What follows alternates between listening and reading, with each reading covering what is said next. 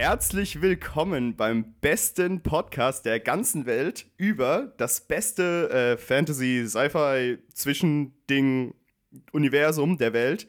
Und zwar Adeptus Inepris. Adeptus Inepris. Ich kann schon den eigenen Namen von unserem eigenen Podcast nicht. Sehr gut. Nailed ähm, it, Jabba, nailed it. Nailed it, perfekt. Ja, der beste Warhammer 40k Lore-Podcast der ganzen Welt und darüber hinaus.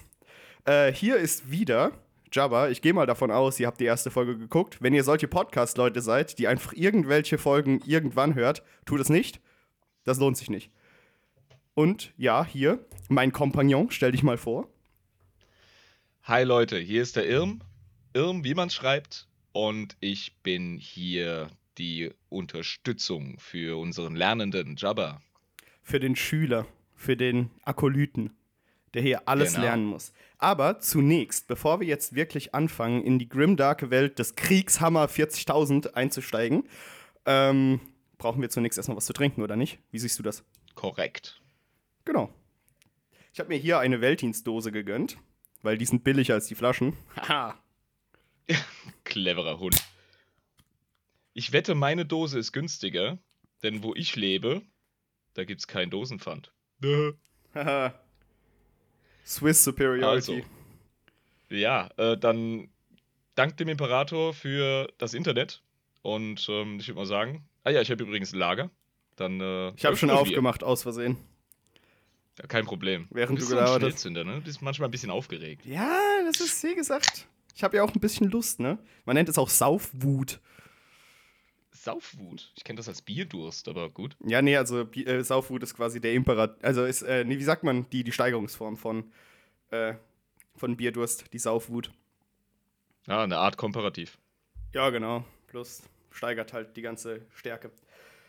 So. Gut, also, das hat jetzt unseren Zuhörern genügend Zeit gegeben, sich selber ein Getränk aufzumachen. Das ist übrigens heftig empfohlen, ansonsten wird das hier sehr schnell sehr schräg. Das ist nicht nur empfohlen, das ist sogar erwünscht von uns auch. Und wenn ihr nicht gerne trinkt, dann ist das auch kein Problem. Dann habt ihr den Vorteil, uns einfach vom hohen Podest heraus zu belauschen. Das ist auch immer gut. Ja, dann könnt ihr sagen, guck mal hier, diese Versager müssen immer trinken. Ist auch in Ordnung. Um Spaß zu haben da. Ja, wäre viel besser. Ich muss keinen Alkohol trinken, um Spaß zu haben.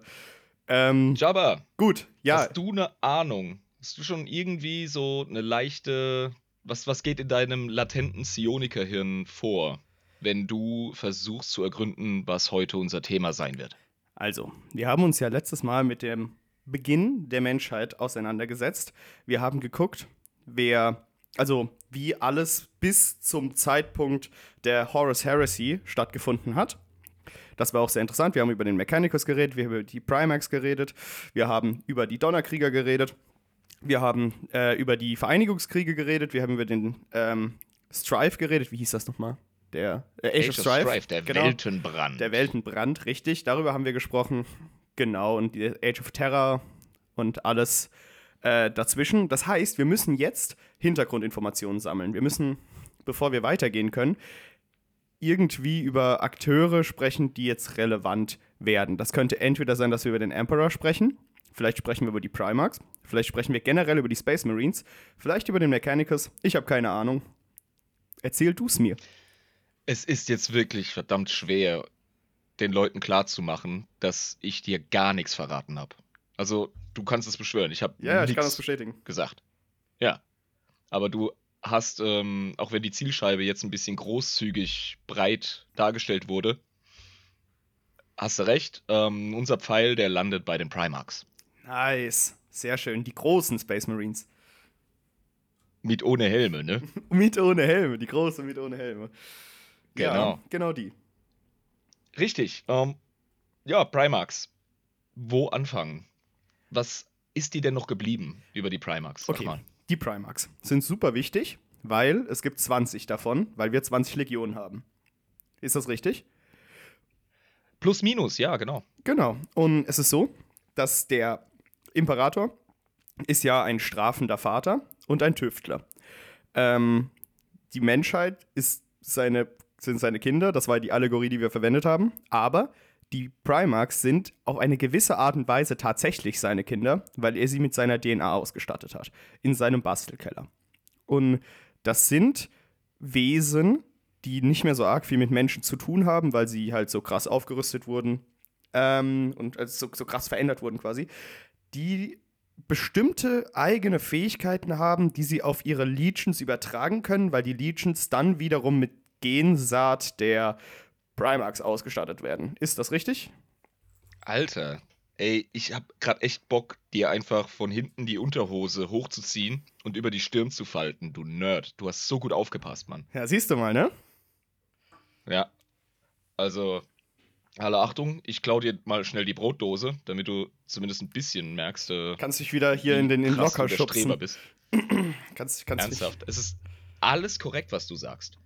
Die Primarchs, die Primarchen, sind die gebauten Söhne slash Werkzeuge des Imperators, die er als nötig erachtet, um sein Werkzeug ordentlich zu verwenden. Also klar, sie sind Werkzeug, aber das eigentliche Werkzeug, mit dem er die Galaxis zurückerobern muss für die Menschheit, wir erinnern uns, sind unsere Space Marines. Space Marines.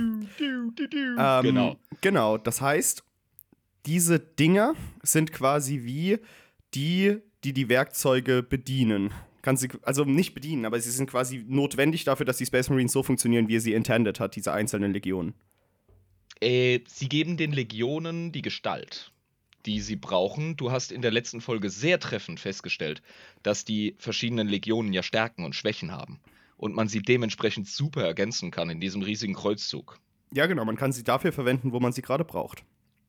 Exakt. Und wenn wir uns die Galaxie als eine Art Petrischale der Evolution vorstellen möchten, dann müssen wir mit allerhand Widerstand in verschiedenster Form rechnen. Und ich rede nicht nur von Tentakeln und irgendwelchen Energiewellen, Sounds kinda uns hot. irgendwelche ja, die uns irgendwelche Xenos entgegenwerfen.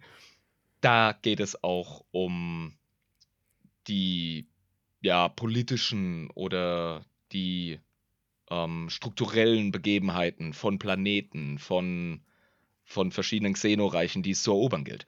Und da bist du natürlich mit einem richtig großen Faber-Castell-Kasten, wo alle Farben drin sind, alle Buntstifte. Du hast wieder meinen Vergleich aufgegriffen von letztem Mal. Ja, genau, du hast ja die Farben genommen. Das finde ich eigentlich ziemlich treffend. Und darüber unterhalten wir uns heute. Erstmal über die Primarchen und dann im, ja, vielleicht kleinem Detail, wenn wir Zeit und Muße haben, noch über deren Legionen, was ja unweigerlich zusammenhängt. Ja, und wenn nicht, können wir das ja wieder auf eine andere Folge verschieben, Freunde. Aber wir, wir sehen Können mal. wir immer. Ja, gut. Also, du hast vorhin gesagt, es gibt mehr oder weniger 20 von diesen Kollegen. Ähm, jetzt ist halt die Frage, was meinst du mit mehr oder weniger? Weil wir haben ja 20 Legionen. So habe ich das richtig in Erinnerung gehabt von Space Marines. Ähm, und wenn wir jetzt nicht ganz 20 Primarchs haben, wie funktioniert das dann mit den Legionen? Wir haben auch nicht ganz 20 Legionen, muss ich gestehen. Ah, okay. Die wurden entweder gelöscht oder deren Astartes auf andere Legionen umverteilt. Okay. Zwei Primarchen gibt es oder gab es, von denen wir nichts wissen. Also gar nichts. Nix redacted, unbekannt, zensiert, gestrichen, nada.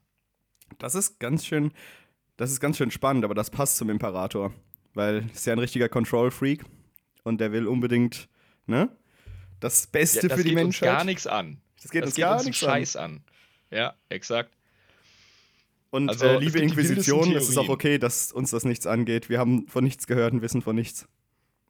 Wir sind nur Adeptus Inebris. Wir sind in all den verschiedenen Adeptae, Adepti, ich weiß Adeptae, gar nicht, was glaub jetzt ich. Der Plural wäre. Das Geile ist, Hochgotisch ist kein Latein. Das heißt, du darfst so viel damit rumficken, wie du möchtest. Sehr gut. Also wie mit deiner Mutter. Das ist in der Zukunft. ja, ja. ja, ja. Ähm, von allen Adeptussen oder Adeptanten, ich gehe immer nach der Atlas-Regel. Wenn ich den Plural von etwas nicht weiß, hier, dann sage ich Atlas, Atlanten, ja, Kaktus, Kaktanten, läuft. Also Perfekt. Adeptus, Adeptanten. So. Von all denen sind wir natürlich in der Hierarchie ganz weit unten. Oh mein Gott, war das jetzt eine Vorbereitung für diesen Satz. Von daher wissen wir natürlich nicht viel. Wir sind nicht die Inquisition, wir sind nicht äh, die Legio Custodes.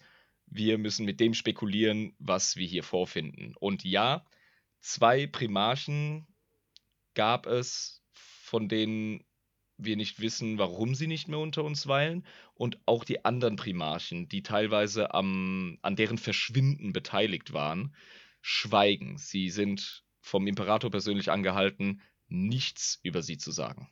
Also wirklich gar nichts. Es könnte ja theoretisch sein, dass das so, naja, sind ja Genexperimente im Endeffekt und dann kommen dann so, so komische Kreaturen raus, wie wenn du irgendwie, ne? Wenn du, wenn es mal was schiefgegangen ist und dann musst du sagen, okay, dann müssen wir das halt irgendwie hinten im Hinterhof vergraben, so das Genexperiment. Sag's niemandem, sag's nicht der Polizei, nach dem Motto. Lieber Jabba, das ist clever gedacht, aber es deckt sich nicht mit der Lore, wie wir sie kennen, denn es ist suggeriert, dass alle 20 Primarchen in den Warp geschleudert wurden, falls du dich erinnerst. Ja, genau. Und die sind jetzt irgendwie verteilt das heißt, es gewesen. Mussten alle, exakt, es mussten alle 20 Primarchen erst wieder aufgefunden und eingesammelt werden. Das heißt, wir können davon ausgehen, dass der Imperator und sein großer Kreuzzug allen 20 Primarchen begegnet ist. Aber zwei sind verschollen. Aber mit zweien ist, sind Dinge passiert. Und es gibt sogar ein kleines äh, Hinweislein, in einem der äh, unzähligen Horus Heresy-Romane, in denen, ich glaube, Lehman Russ eine Anspielung macht. Da geht es um die Spekulation darüber, ob eine Legion fallen könnte an die korrupten Mächte oder zumindest äh, fallen könnte im Sinne von unloyal dem Imperator gegenüber oh. zu sein. Ah, ja, ja, klar. Es, es sagt Und ja niemand, dass sie loyal bleiben müssen. Ja, das ist äh, der ganze Käse mit dem Horus-Humbug. darauf arbeiten wir ja gerade hin. Mhm. Und da macht Lehman Russ, glaube ich, eine Andeutung. Primarch der Space Wolves. Ha, ja, sowas sowas kennen wir doch schon, haben wir doch schon mal gehört. Und in dem Moment zischt ihm Rogel Dawn von den Imperial Fists einfach rein und sagt, der Imperator hat uns unter allen Umständen verboten, darüber zu sprechen. Okay. So allem Ernst. Krass. Und der Lehman so, ja, chill mal dein, dein Leben, ey, ohne Witz. Äh. Also, da ist irgendwas passiert. Cool, interessant. Ja, aber ich meine, da wir ja überhaupt gar nicht wissen, was da theoretisch überhaupt passiert sein könnte, können wir das ja erstmal übergehen und über die bekannten Primax reden. Primarchen. Genau. Ansonsten fressen wir den ganzen Tag nur Spekulatius und haben gar nichts von. Eben. Und wir wollen ja hier kein Spekulatius fressen, wir wollen ja hammerharte Canon-Lore besprechen. Also, wir können wir haben die Wahl, entweder die Primarchen nach ihrer Nummer durchgehen und Legionsnummer, oder wir machen das nach der Reihenfolge, wie der Imperator sie eingelesen hat beim Großen Kreuzzug. Ich wäre dafür, numerisch vorzugehen. Dann machen wir das Ganze numerisch. Gut, also der erste Primarch, den wir erwähnen möchten, ist tatsächlich einer, über den ich persönlich äh, so gut wie gar nichts weiß. Praktisch. Das, ja, das ist Lionel L. Johnson, auch genannt der Löwe. Die Primarchen haben normale Namen. Ja, ja, oder sie bekommen teilweise auch ihren wahren Namen vom Imperator zurück. Also Lionel L. Johnson klingt ja wie der Nachbar aus Connecticut. Ja, das klingt wirklich wie irgend so ein Dude aus England. Und wir dürfen genau. nie vergessen, wenn wir uns über Games Workshop und 40k unterhalten, das Ganze ist in Nottingham, England ist das entstanden. Ah, okay, alles klar. Das heißt, wir haben es natürlich dann mit solchen Namen zu tun. Genau. Äh, das geht offenbar auf einen, auf einen Dichter zurück. Das ist so eine Hommage der Autoren. Der hat äh, ein Gedicht geschrieben mit einem bestimmten relevanten Titel. Mhm. Jetzt war Lisa auch gerade so nett und hat gesehen. dir ein Bildchen von Lionel L. Johnson geschickt. Hat er über Löwen, weil er Lionel heißt? er wird auch der Löwe genannt. Ja. Pass auf, der Dude, ja, der kommt von einem bestimmten Planeten, was ich jetzt auch noch schnell machen möchte. Das habe ich vorhin bewusst nicht gemacht, weil ich das Thema nicht spoilen wollte. Ich habe dir eine kleine Tabelle vorbereitet, die ich jetzt ins Dis Discord werfen möchte. Sehr schön. Boah, richtige Vorbereitung hier. Das ist die Tabelle der Primarchen. Und jetzt kannst du bei mm. Römisch 1 ja, Lionel L. Johnson. Lionel L. Johnson. Und er ist der Primarch der Legion der Dark Angels. Aus Caliban. Caliban ist der Planet, auf dem er eingelesen wurde. Aha.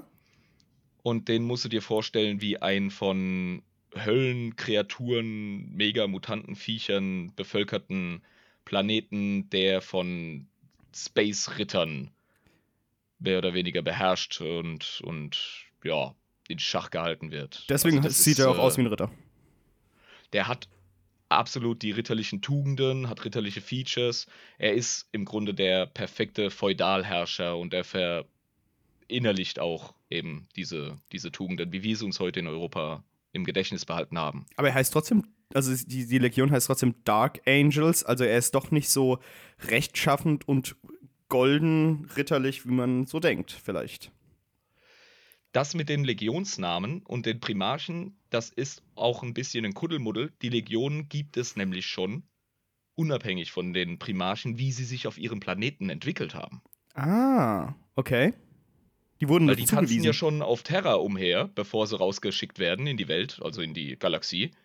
Und der Imperator hat schon so seinen eigenen Plan und Kopf gehabt, was diese Legionen angeht. Das war ja alles von langer Hand geplant. Mhm. Nur wurde ihm halt mal wieder so ein bisschen ins Handwerk gewarpt. Und dann war der Imperator wieder ein bisschen sauer vom, auf dem Warp. Weil der Also, wer immer wieder Imbiss? dazwischen gehen muss. Der ich der Imbiss, mir wird regelmäßig das Messer im Sack aufgehen, ernsthaft. Wegen dem Also Scheiß-Warp, Alter. Sachen rumscheren. ja. Und es fängt erst an, glaub mir. Okay, also. Lionel Johnson, Primarch der Dark Angels. Und da steht auch, Und, wann er ja. geboren ist. Oder wann er eingelesen wurde. Genau, achso, wann er eingelesen mehr wurde. oder weniger gleich. Ja. Ja, stimmt. Genau, 30. Millennium 848. Und im 30. Millennium spielt ja unser großer Kreuzzug. Genau, das heißt, er ist während dem Kreuzzug eingesammelt worden. Ja. Okay, Dann kommen wir zum zweiten Primarchen. ja. Der, Unbekannt. der zweite, das ist, das ist redacted. Das ist der eine. Kommen wir direkt, direkt zum Redacted Zeug, genau. Und wir wissen über den gar nichts einfach. Keiner hat einen Plan. Keiner hat einen Plan, richtig. Ja, also gut, das heißt, wir haben darüber ja schon gerade lang und breit äh, geredet. Die anderen Primarchen wissen, was los ist. Äh, der Rest des gesamten menschlichen Universums und auch des Universums der Xenos hat keine Ahnung. Ich glaube auch gar nicht, dass alle Primarchen Bescheid wissen. Weil wir gar nicht wissen, zu welchem Zeitpunkt welche Legion von den beiden gelöscht wurde oder umverteilt. Mhm. Ähm, kann sein, dass da andere noch gar keinen Plan hatten, weil sie noch gar nicht im Team sind. Ja, vielleicht wurden die noch gar nicht gefunden, das kann sein. Genau. Aber die frühesten wissen bestimmt Bescheid. Also hier zum Beispiel der Kollege, wo steht das früh? Äh, Robot Gullyman? Gullyman? der. Da, das ist nicht der früheste. Der erste, der eingesammelt wurde, war Horus. Aber dazu kommt Ach so, ach so, okay, alles klar. Gut. Der dritte Primarch, das ist Fulgrim. Fulgrim. Fulgrim Emperor's von den Children. Emperor's Children. Das Genau. klingt, das klingt so richtig schön, als würden sie den Imperator stolz machen. Sowas hört ihr doch gerne. Wenn Leute 100% Es auf seiner Seite sind. Es ist tatsächlich auch deren Arbeitsauftrag. Es ist deren Selbstverständnis. Die Emperor's Children, die streben Perfektion an. Das sind so Die die wollen in allem einfach Kung-Fu-Leute. Genau, die wollen in allem glänzen. Also da- das, das umfasst auch äh, Ästhetik zum Beispiel. Fulgrim ist, ist so ein, ähm, wie soll man den, Pretty Boy. Ja, ich habe gerade das Bild gesehen. Er hat zwar weiße Haare und eine dicke Rüstung, wenn er das ist. Aber ja, ein sehr äh, stattlicher Mann. Und die üben sich in der Nahkampfkunst zum Beispiel. Space Marines sind ja auch ultra die, die Melee-Fighter. Mhm. Und das sind so die Degenfechter unter ihnen. Da ist keine Bewegung irgendwie zufällig. Die Emperor's Children bewegen sich, wenn sie als Formation fortschreiten, absolut im Takt und absolut nach Muster. Da ist kein Raum für Fehler. Das sind die Mega-Perfektionisten. Aber auch wirklich so diese, diese Nahkampfelite dann. Wirklich so die, die in Reihe und Glied stehende äh, Infanterie, Nahkampfinfanterie in Perfektion. Ja, ich würde mich gar nicht so auf den Nahkampf versteifen, was sie betrifft. Die machen dasselbe in ihrer Rolle als der einzelne Scharfschütze oder jemand, der Deckungsfeuer gibt oder jemand, der halt auch einfach ähm, ja, Sturmfeuer gibt. So, ja. Durchgehend am Vorbereiten Also- für die Schlacht. Immer für die Schlacht bereit, Ja. immer perfekt. Fulgrim, als er dem Imperator begegnet und er auf den Planeten kommt, da ist er schon ziemlich verknallt. Also ganz direkt. Er erkennt seinen Faddy Mhm. und geht auf die Knie und dann ist eigentlich alles geritzt. Das ist eine relativ unkomplizierte Geschichte, wie die beiden zueinander finden. Deswegen ja auch Emperor's Children. Die sind ihm direkt vernarrt in ihn. Haben direkt Bock, da mitzumachen bei der ganzen Sache. Genau, aber nochmal, die Legion in ihrer Urform ursprünglich, bevor der entsprechende ähm, Primarch eingesammelt wird, das ist sehr oft, fügt sich das, weil das genetische Make-up von dem Primarchen schon drauf passt, was geplant ist. Aber manchmal ist es ein bisschen verschoben. Okay, alles klar. Weil es vielleicht nicht ganz gepasst hat. Nummer, Nummer 4, Mhm. Perturabo. Perturabo. Von den Iron Warriors. Die Iron Warriors, genau. Der schwört dem Imperator auch direkt die Treue und freut sich riesig über Fadis Ankunft. Ja, kann ich auch verstehen, wenn man ein Primarch ist. Ja, was er halt noch nicht ahnt, und das wird in Zukunft noch ein bisschen klarer werden, ah, der arme, der arme Perdu, ähm, der wird so ein bisschen der Prügelknabe vom Imbiss. Perdu. okay, Unser Perdusche. da kommen wir Ja, wahrscheinlich auch noch der- drauf.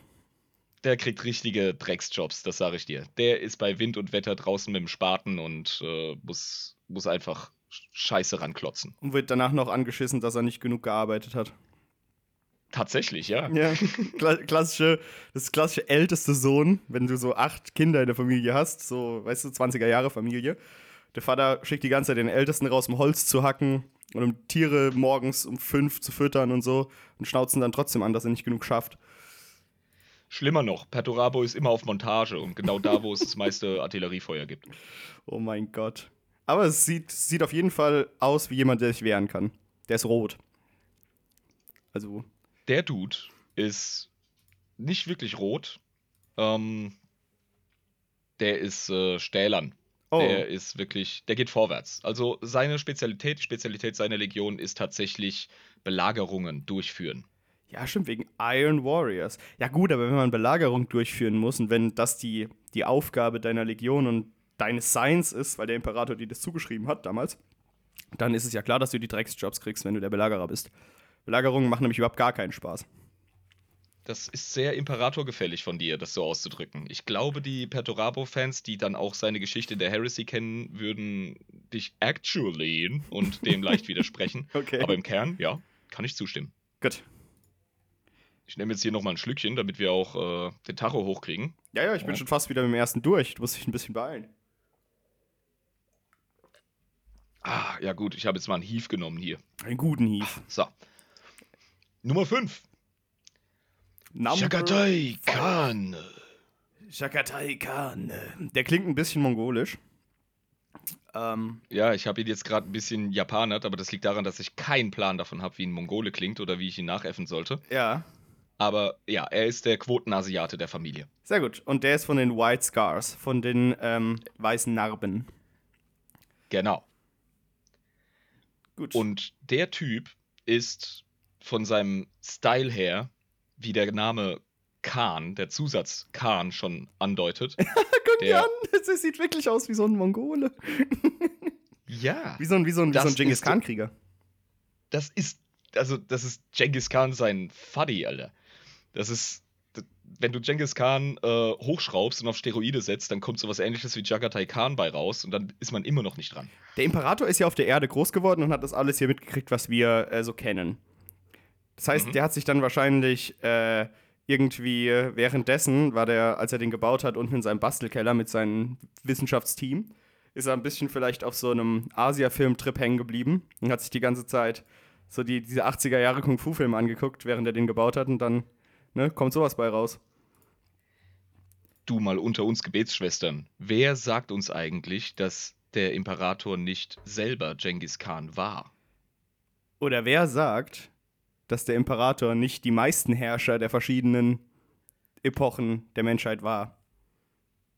Ja, so die ganz großen Nummern, weißt Caesar. du? So Alexander der Große oder keine Ahnung, ähm, die großen Gottkönige der, der Perser, Sumerer etc. Also der hat ja öfter mal meine Theorie, versucht, die Menschheit zu einen.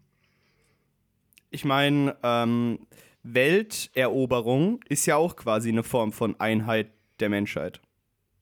Das ist ja Schritt 1. Ja, ja, eben. Alles Am nur Ende für das Gute der Menschheit. Es gibt eigentlich überhaupt Ja, aber am irgendwelche. Ende. Ja, also eben, gibt es eigentlich irgendwelche Herrscher, die äh, aktiv gesagt haben, ich will was Schlechtes für die Menschheit? Äh, ja. Also, wenn wir von den ganzen Psycho-Dudes wie Hitler und Stalin mal absehen. ja, Aber auf jeden Fall, um auf Jagatai Khan zurückzukommen, der Dude ist auf jeden Fall der Maximal-Mongole, weil auf seiner Welt, schau mal kurz auf die Tabelle und erinnere mich dran, wie sie heißt. ähm, Mundus Planus.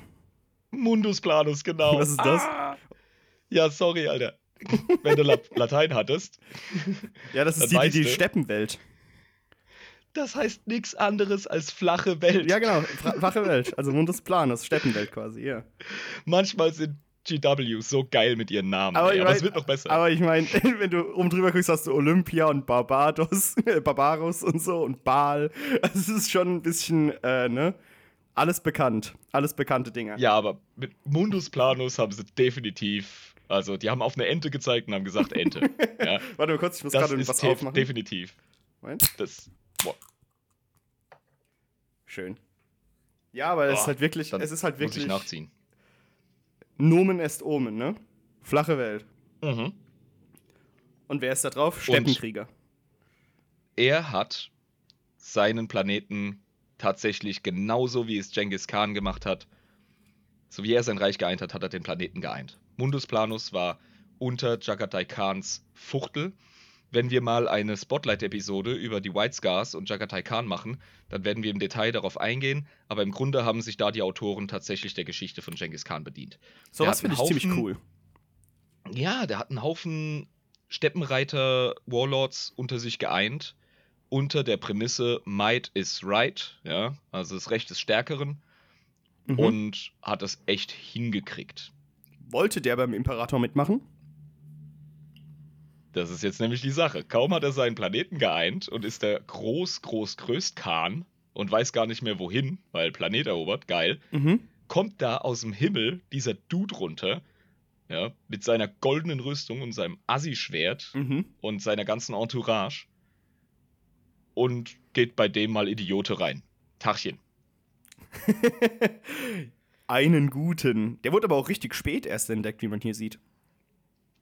Ja, der gehört zu einem späteren. Mhm. Also da war die, die, die äh, Entourage vom Imperator schon relativ groß. Ob er immer jeden Primarchen, den er schon im Gepäck hatte, gleich mitgeschleppt hat zum Hallo sagen, weiß ich nicht, aber es wird der eine oder andere auf jeden Fall dabei gewesen sein. Mhm. Einfach um zu beweisen, pass mal auf, hier, ich bin dein Faddy, das sind deine Brüders. Hallo, hallo, Tachchen. Ich bin der Uwe, ich bin auch dabei. Ja, ja? genau. So.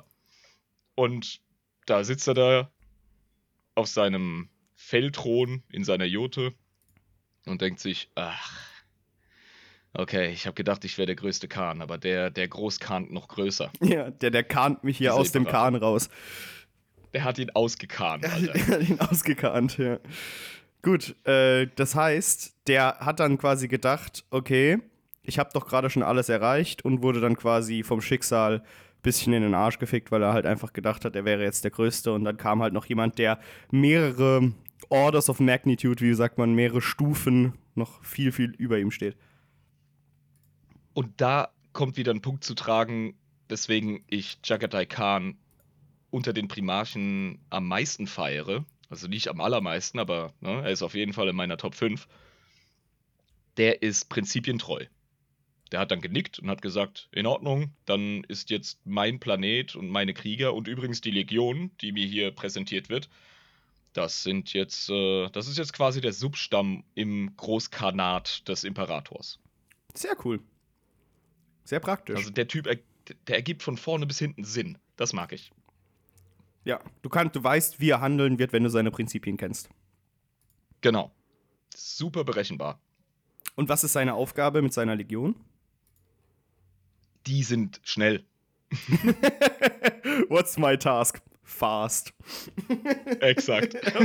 die sind, das, das sind die Fast Boys. Fast Boys. Die, die, die flitzen über die Map, Alter. Und die sind auch, ähm, dieses Space Marine Chapter, später nach der Legion kommen ja die Chapters, aber das erfahren wir in einer späteren Folge. Da, ist diese Armee oder dieses Chapter tatsächlich auf frühe Spielfeldkontrolle ausgerichtet. Mit deinen White Scars kannst du relativ schnell die Map einnehmen und die Jungs positionieren. Und kontrollieren dann auch alles. Genau. Und im Zweifelsfall halt auch eben dahin flitzen, dahin flitzen. Die sind dann später auf geilen äh, Speedbikes unterwegs, auf so Düsenbetriebenen. Alter, du hast Mongolen auf, auf, auf Steppmotorrädern quasi. Mhm. Space Mongolen, Mann. Space Mongol. Wie geil. Wir hatten, wir hatten Techno-Barbaren, ja? Und, und jetzt haben wir Space Mongolen. also wo soll uns die Reise noch hinführen? Und wir haben auch Space Ritter. Wir haben hier oben, ne, der, der gute, Ja, genau. der, der, der, gute Lion L. Johnson, der mit seiner, mit seiner Ritterschaft, mit seiner ähm, hier, ne, Kreuzzugstracht, hier auch Space-Kreuzzügler. Alles am Start.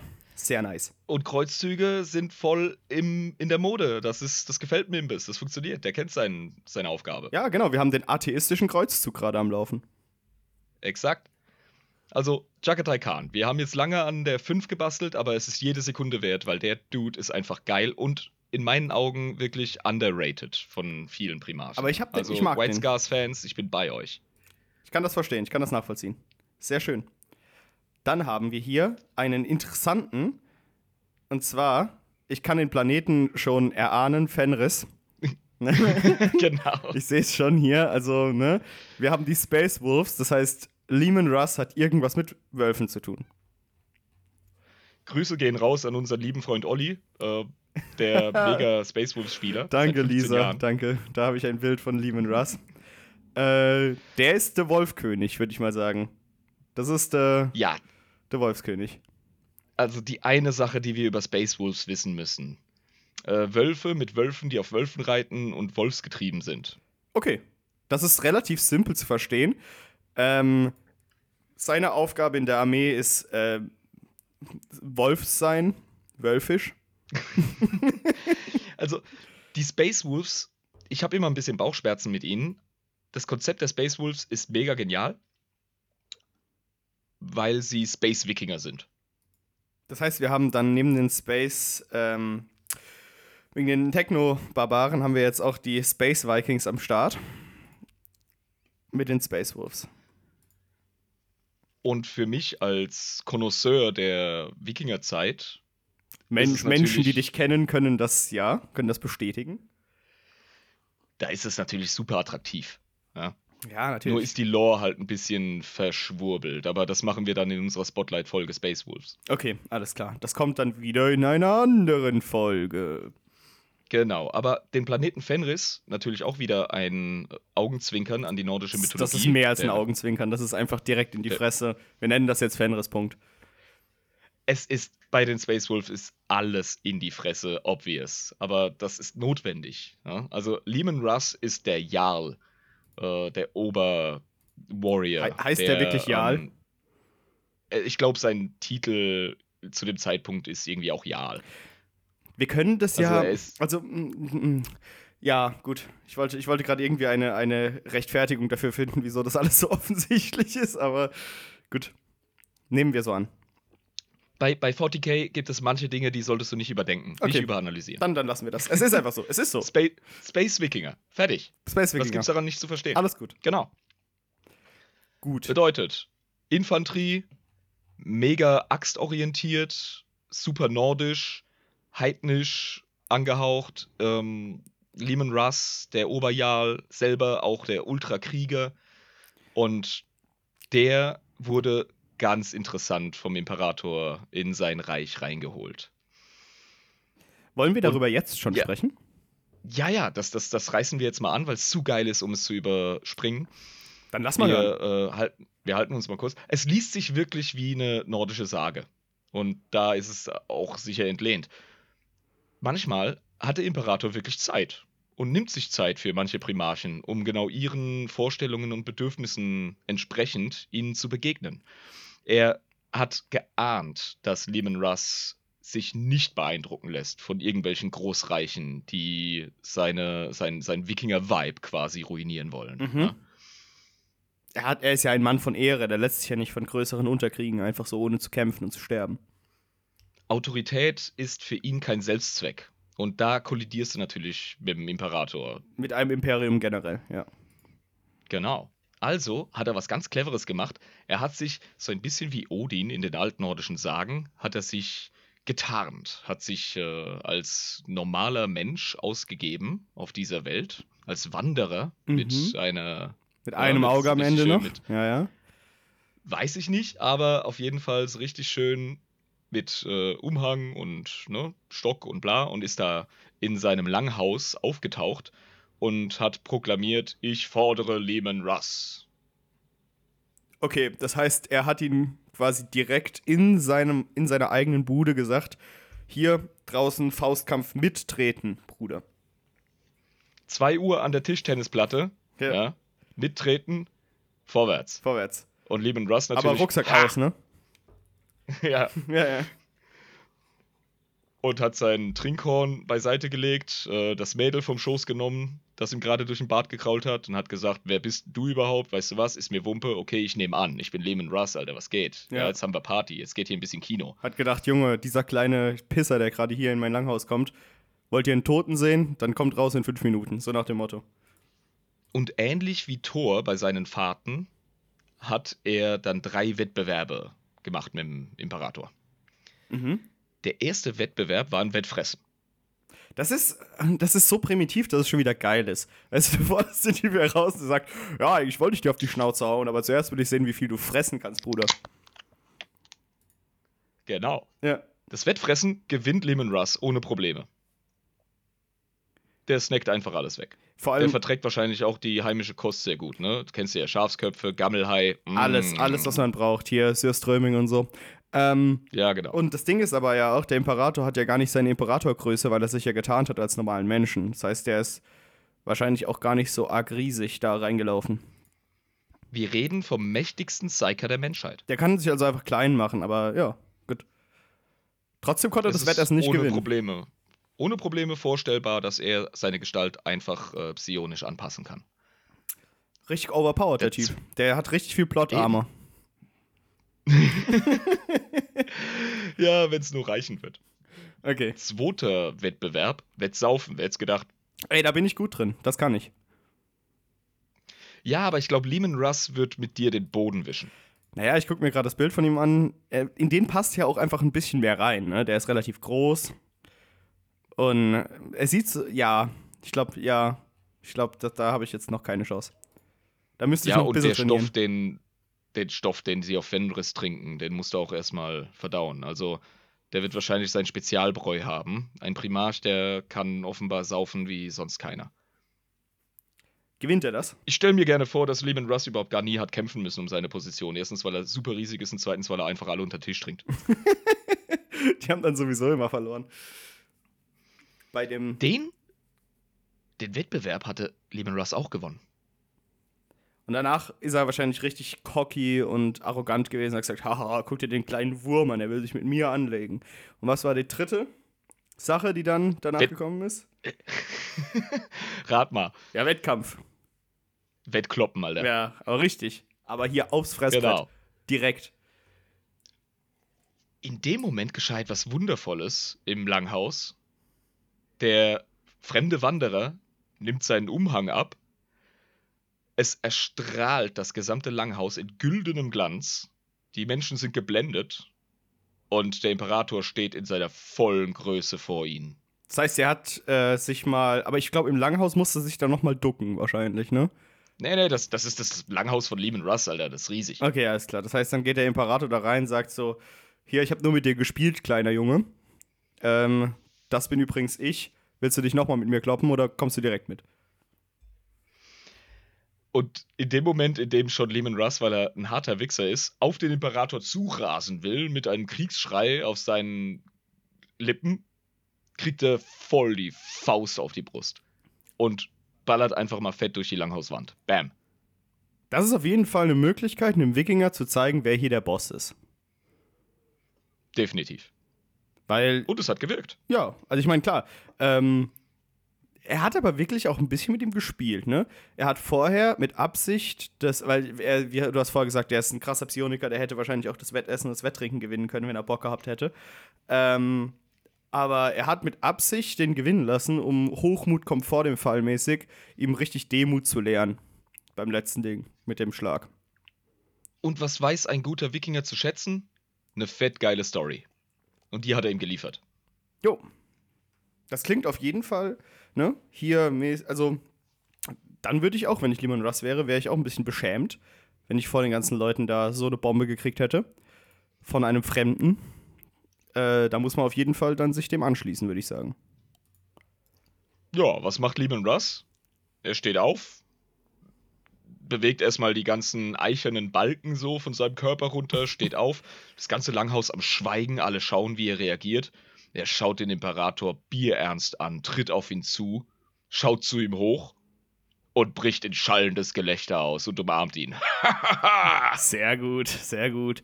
Ja, aber ich meine, das ist, ne? Wie gesagt, man kennt das. Man prügelt sich erst und danach trinkt man Bier zusammen. Also, das ist. Und genau. bei diesem Bierchen hat er dann halt auch die ganzen relevanten Infos gekriegt. Übrigens, ich bin dein Bubby. Äh, hier gibt's einen galaktischen Clusterfuck. Äh, ich brauche dich und deine Brüder wieder. Ihr müsst zusammenarbeiten. Ich habe hier einen Haufen äh, Weltraumwölfe für dich. Äh, Astartes. Lass loslegen, Alter. Wir müssen, wir müssen den Laden wieder zurückholen. Und dann hat er gesagt: Ja, Papa, willkommen zurück. Hier auf Fenris. Ich bin dabei. Ja, auf die Space-Langschiffe und auf äh, Space-Viking-Fahrt gehen. Alter, wie würden denn Space-Langschiffe aussehen? Das wäre doch richtig geil. Oder gibt's die? Nein, die haben, die haben die Standard-Battle-Barges in Anführungszeichen, die von Astartes genutzt werden Mhm. und vom Adeptus Mechanicus oder dem Mechanicum damals äh, gewartet und gebastelt werden. Ja. Ja, weil, genau. Die denken ja, der wäre der Omnisia. Der, Exakt, die Gute. sind ja am Start. Die, sind- die sind am Start. Der, der Messias, der sagt, wo es lang geht, und sie sagen, äh, yo. Sag, wie hoch er springen Jetzt- soll, oder sag, sag springen und ich frag, wie hoch, so nach dem Motto. Ja, genau. Zum gewissen Grad. Also Imperator hat seinen Laden im Griff zu der Zeit, in der wir reden. Jetzt haben wir lange über Jagatai Khan gesprochen, noch länger über Lehman Russ. Das liegt aber auch daran, dass es so unheimlich geniale Charaktere sind. Wir müssen uns ein bisschen Zeit lassen, alles gut. Wir haben hier eine große Anzahl von Primarchs vor uns. Äh, Ich habe ne? das deshalb erwähnt, weil der nächste Primark, der kommt, der ist sehr schnell erklärt. Okay, wir sind jetzt bei äh, Rogel Dawn, oder? Rogel Dawn von den Imperial Fists. Auf Inuit. Rogel Dawn. Okay, Imperial Fists klingt jetzt. Okay, der Typ sieht aus wie ein Paladin. Alright. Sind das diese rechtschaffenen goldenen Krieger, die du in fast jedem Fantasy-Universum hast? Den Fokus würde ich auf die gar nicht setzen. Äh, betrachte sie eher als die Bauarbeiter unter den Astartes. Okay. Was meinst du mit Bauarbeiter? Weil, ich meine, die sehen jetzt nicht so aus, als hätten sie einen Blaumann an. Also die sind, das ist bei allen Astartes wichtig zu wissen, absolut krasse Kampfmaschinen. Und die sind alle mehr oder weniger auf einem Level. Ja? Mhm. Nur mit verschiedenen ja, Spezialitäten. Okay. Nur die Imperial Fists sind verdammt gut da drin auszuhalten. Das sind die Tanks. Ah, haha. Das sind die Tanks, Digga. Und wir erinnern uns an Perturabo von Mhm. den Iron Warriors. Mhm, ja. Der war der Siegebreaker. Ja, genau, das war der Belagerer. Genau.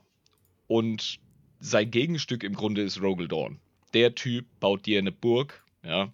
Also da kommst du noch nicht mal weit genug ran, um zu gucken, wie es auf den Zinnen aussieht. Also, das ist wirklich so der absolute Belager, also der, der absolute Verteidigungsmeister. Der tankt dir hier komplette Landstriche. Ja, wenn der dir was aufbaut, dann hält das. Okay. Das heißt, wenn du sagst, hier, Bruder, wir haben gerade was eingenommen, das müssen wir definitiv halten, und zwar mit allen uns zur Verfügung stehenden Mitteln muss das gehalten werden. Dann wird äh, Rogel Dawn hingeschickt und der wird dann erstmal beauftragt, das Ding wirklich zu halten, was da ist. Genau. Vom Charakter her, Rogel Dawn, mh, wie soll ich ihn charmant umschreiben? Das ist ein absoluter Autist. Also wirklich so ein ist- perfektionistischer Autist, oder wie sieht das aus? Ja, er ist, er ist wirklich, also er kann zum Beispiel nicht lügen. Okay, ja. Der, der checkt das nicht. Also vielleicht checkt das, er ist ein Primarch, die sind natürlich clever, aber es ist für ihn einfach unnütz und vor allem voll im Weg, die Unwahrheit zu sagen. Es ist viel effizienter, einfach zu sagen, wie es ist. Und ja, dementsprechend ist er ja auch der Gottkönig der Ingenieure. Ich meine, er ist, er ist quasi wie so ein, also er sieht ja auch aus wie ein Paladin. Man kennt es ja auch aus den Fantasy-Universen ähm, der ganzen Fan also von den ganzen anderen Fantasy-Universen, die man halt kennt. Diese Paladine sind ja meistens relativ stumpfe und einfache Charaktere.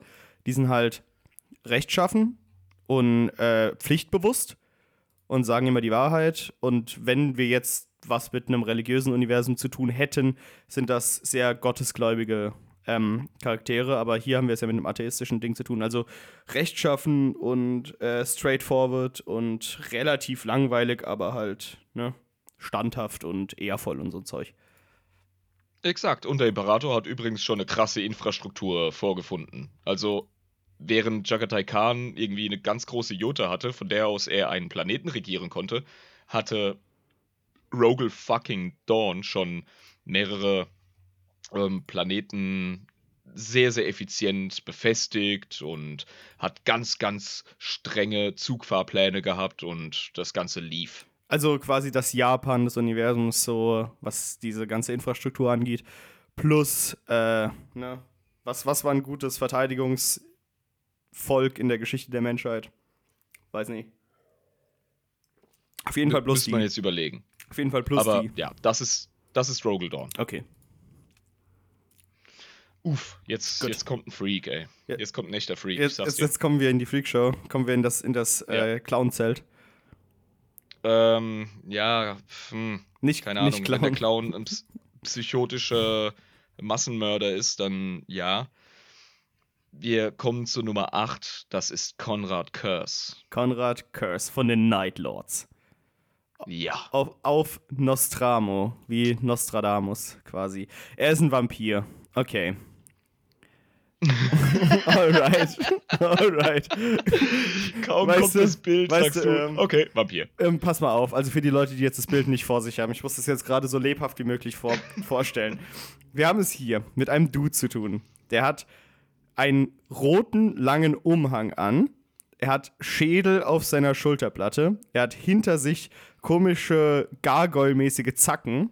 Er hat Wolverine-mäßige Klauen-Faustdinger und ist zu allem Überdruss noch schwarz langhaarig, bleich und hat kantige Gesichtszüge wie ein Vampir. Mit einer Fledermaus auf der Brust. Also ich meine, Meinst du, meinst du, das ist vampirig? Ja, Weiß es nicht, ist, also- er ist ein Gothic Edgelord, Alter. Okay, ich, ich wollte gerade nur für die Leute, die ihn noch nie gesehen haben. Ich meine, da brauchst du auch das Bild nicht mehr angucken, wenn du jetzt diese Beschreibung gehört hast. Das ist also Wobei, es gibt einen Primarchen, der eigentlich so der Gothboy ist, aber Conrad Curse ist dann eher so die Richtung Black Metal. Ja. Ich habe gerade auch schon gedacht, wir haben hier es ja auch mit den, mit den Night Lords zu tun. Also, ähm, nicht, nicht ganz Goth, sondern eher, ne, hier Rituale und Opferung und Abgehen. In dunklen Schlössern, wo überall. Da ist sogar ein Blitz im Hintergrund auf dem Bild. Also richtig schön hier, ne? Transsilvanien mit der Orgelmusik. Du, du, du. Und da hast du so einen Blitz, der quasi hinten runter geht. Und du hast den, wie er an der Orgel sitzt und über sein Leben lamentiert. In dem dunklen Und Schloss. selbst dieses, dieses düstere Bild wird dem Dude einfach nicht im Ansatz gerecht. So gestört ist der. Ich erzähle dir mal ein bisschen was über den. Okay, bitte. Die Primarchen sind ja in so Birthing Pots à la Dragon Ball, so wie Son Goku auf dem Planeten geschmettert. Jeweils. Mhm. Und bei Konrad, der, ah, der Junge hatte einfach von Anfang an Pech. Wirklich. Also ich bin dir noch nicht mal böse, dass der so geworden ist, wie er wurde. Der ist so krass in diesen Planeten reingerasselt, dass er quasi nah am Kern war. Oh, ganz schön Und heiß. der musste sich dann als, als, als Säugling quasi, musste er sich durch die fucking letzten Magma-Schichten dieses Planeten wühlen und durch die Erdkrusten nach oben, um zur Freiheit zu gelangen. Das unterstreicht aber auch schon wieder das Bild, wie sehr sich äh, Primarchen von normalen Menschen äh, unterscheiden. Weil Abartig. es ist, also es, du, du kannst da auch definitiv nicht mal nicht äh, von, von Menschen sprechen, obwohl die quasi diese Züge haben, dieselbe, dieselben Züge, wie, wie es jetzt die Menschen haben, kann man auf gar keinen Fall von Menschen sprechen, wenn man jetzt die ganzen Stories hier hört. Also es ist wirklich eine ganz, ganz andere Kategorie von Wesen. Primarchen sind eine völlig andere Hausnummer, Digga. Ja. Primarchen bitch-slappen Astartes links und rechts durch die Gegend, was auch passiert später im Horus Humbug. Mhm. Ja. Und ja, also kleiner Ausflug. Es gibt eine Szene in den Horus Heresy Romanen, wie ein Primarch einfach äh, zu einem überkrassen Panzer hingeht und mit einem Bündel Granaten in seiner Faust, das sind ja riesige Fäuste, ja. einfach diesen Panzer durchschlägt und die Granaten in seiner lockeren Hand explodieren lässt, um die Besatzung zu töten. Und die Hand ist nicht ab. Nö, Noch nicht mal ansatzweise. das, das hat kurz gekribbelt.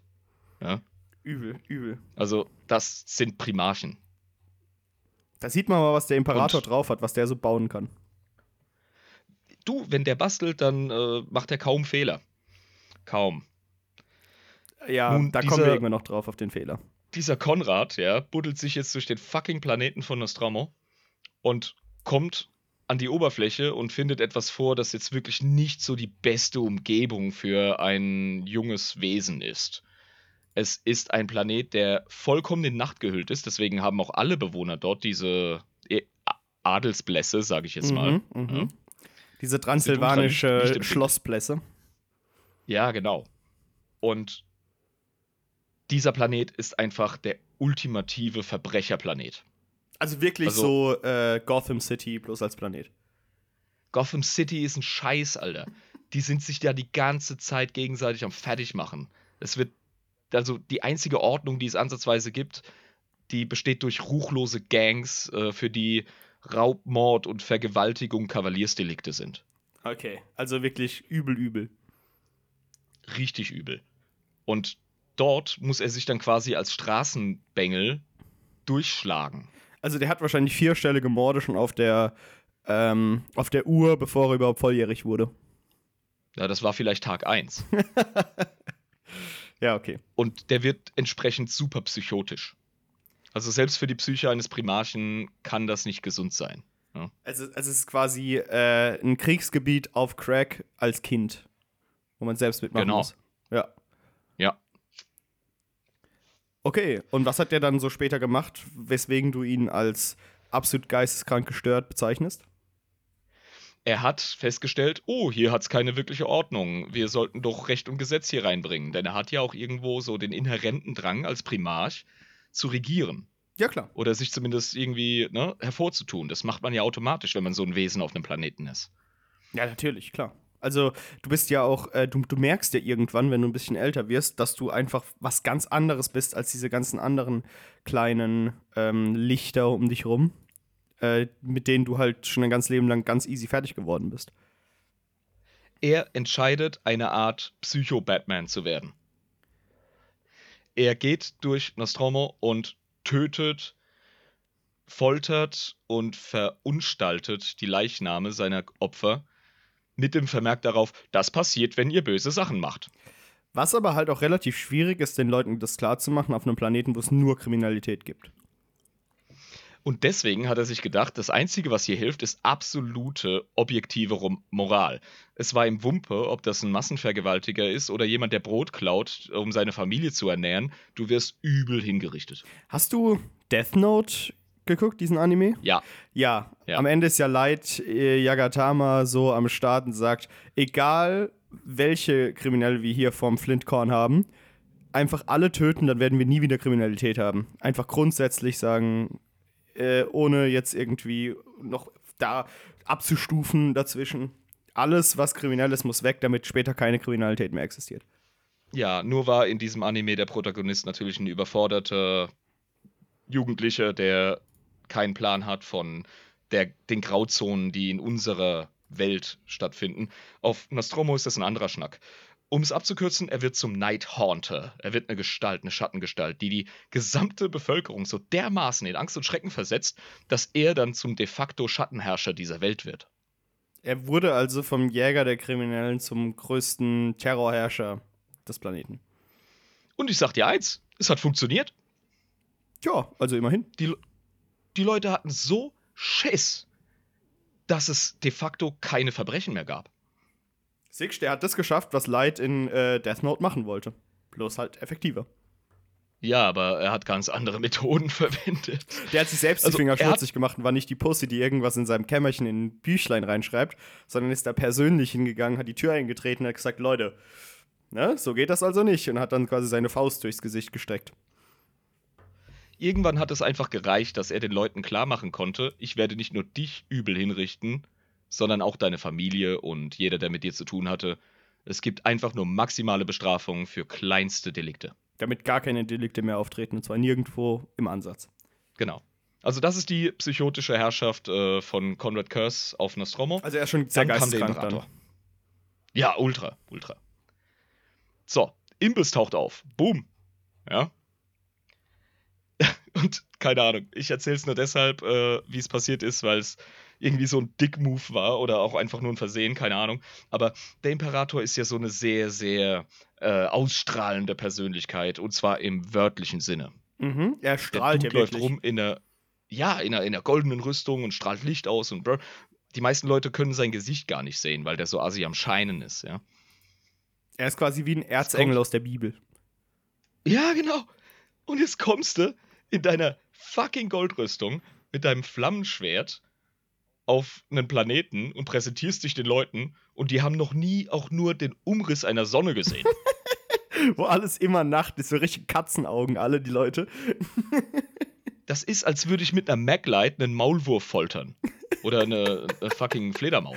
Ja, mit so einer richtig krassen, die du so auf diese kleinste Stufe eingestellt hast, damit das alles so auf sich auf einen Strahl fokussiert und dann direkt in die Augen rein.